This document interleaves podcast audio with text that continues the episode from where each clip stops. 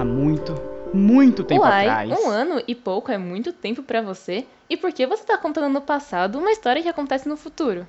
Tá bom, tá bom, tá bom, eu vou de novo. No dia 9 de novembro de 2018, foi criada uma sociedade secreta. Mas não uma sociedade secreta qualquer, e sim um lugar do futuro. Poxa, você tá sendo incoerente de novo. A sociedade secreta e você fica espalhando pra todo mundo?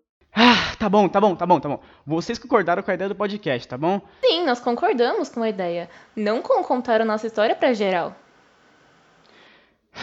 Tá bom, tá bom. No dia 9 de novembro de 2018, foi criada uma sociedade secreta. Não uma sociedade secreta qualquer, e sim um lugar no futuro, blá blá blá blá blá. Sua história cabe apenas aos membros, mas, não, mas seus conceitos são valiosíssimos para todos. Pois é, a tal da sociedade ficou conhecida como Lau. E ela surgiu do nada, mas foi capaz de unir dois polos distintos, mantendo eles lado a lado. É, e ela passou a ser movida pela troca de conhecimento, muito por influência de seu líder, que depois tornou-se uma espécie de entidade, o chamado Hand.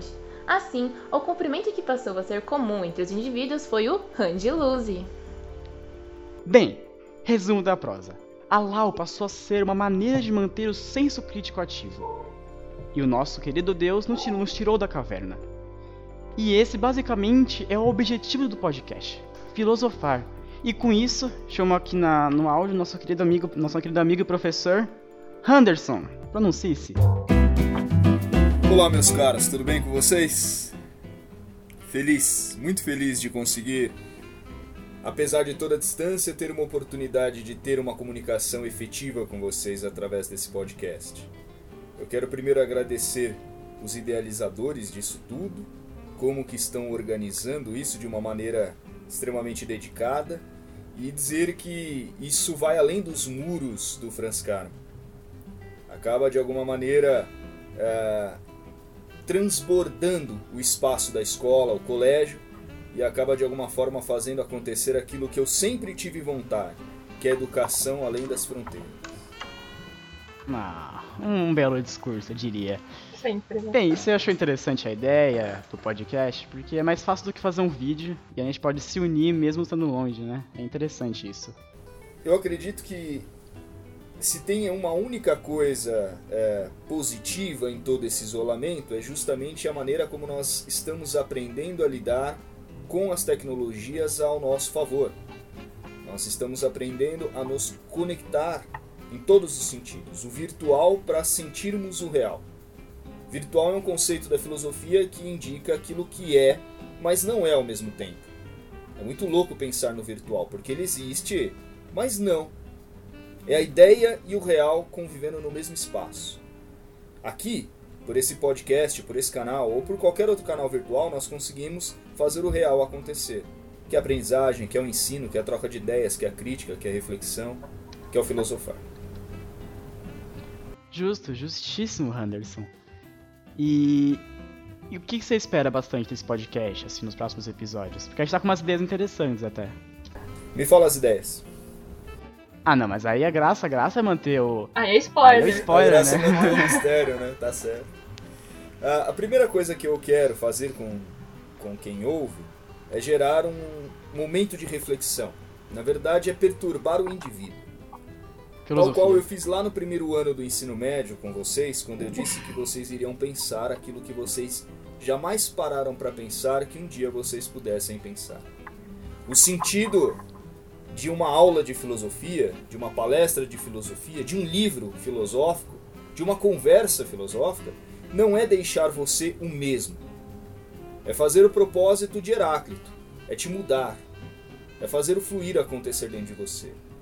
Eu adoro quando vocês dizem que a aula te perturbou tanto que aquela noite foi difícil dormir.